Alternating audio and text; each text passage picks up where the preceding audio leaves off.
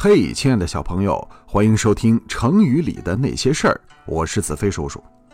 今天咱们分享的成语叫做“退避三舍”。这事儿呢，发生在春秋时期的晋国。当时晋国的国君晋献公听信谗言，把他的儿子，也就是当时晋国的太子申生，给干掉了。这还不算完，他还派人捉拿申生的弟弟重耳。重耳害怕呀，于是就一个鸭子加俩鸭子，仨鸭子跑了。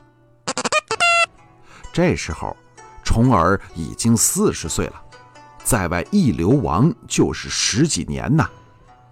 后来，重耳到了齐国，当时的霸主齐桓公挺看重他的，厚礼招待。并且把家族里的一个少女介绍给了齐姜当老婆。齐桓公很有钱，给齐姜的陪嫁一出手就是二十辆战车。二十辆战车什么概念？一辆战车上坐三个人，相当于坦克手，后边跟着几十号步兵。所以啊，这二十辆战车的兵力可不算小。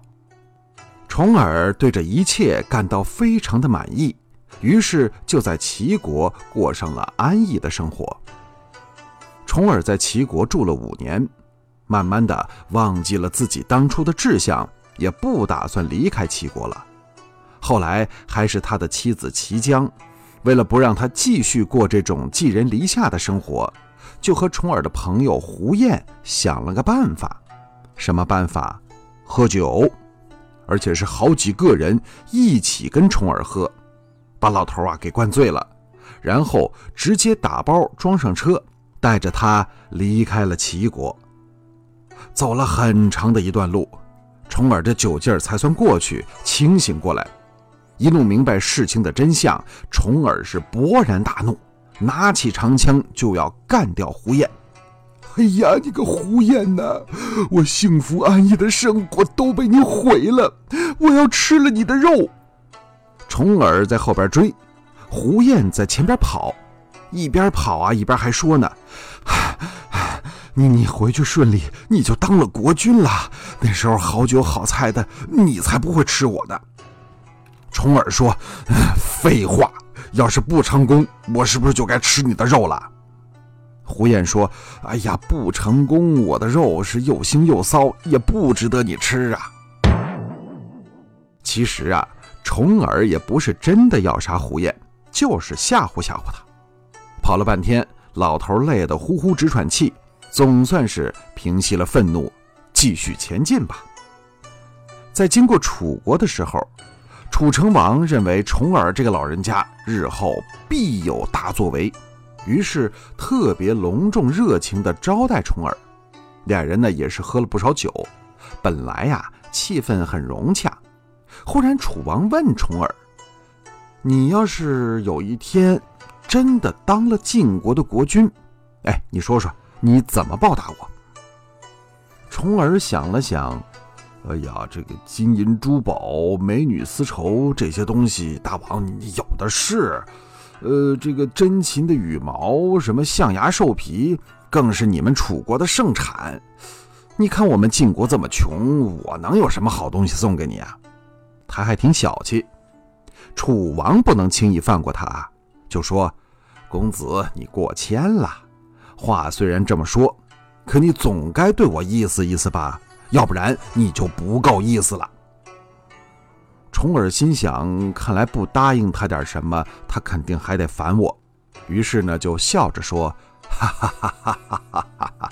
呃，这个要是托您的福，我真能回国当了君主。”我肯定和贵国友好。呃，假如有一天，哎，我是说，假如啊，呃，咱们两国之间发生了战争，我一定命令军队先退避三舍。如果我们退了三舍，您还不能原谅我们，那我就不能再退了。呃，再退我就掉沟里了。那时候再与您交战。知识点来了，重耳的话里说到了。退避三舍，一舍相当于我们现在三十里，所以退避三舍就是要退出九十里那么远。果不其然，四年后，重耳真的回到了晋国当了国君，就是历史上威名赫赫的晋文公，春秋时期第二位霸主。第一位霸主是谁？之前我们讲过，还记得吗？对了，就是齐桓公。那晋国呢，在晋文公的治理下变得日益强大，而且非常巧的是，就像晋文公当初和楚王说的那样，后来两国啊还真的就打仗了。晋文公为了实现当年他许下的诺言，下令军队后退九十里，驻扎在城濮。楚国的军队一看到晋军后退，以为对方害怕，马上追击。而晋军利用楚军骄傲轻敌的弱点，集中兵力是大破楚军，取得了城濮之战的胜利。哎，晋文公啊，在家偷着乐呢。成语“退避三舍”比喻不与人相争或主动让步。好，亲爱的小朋友。今天的成语就讲到这儿。如果你喜欢听故事，欢迎订阅和分享。我是子飞叔叔，咱们下次见。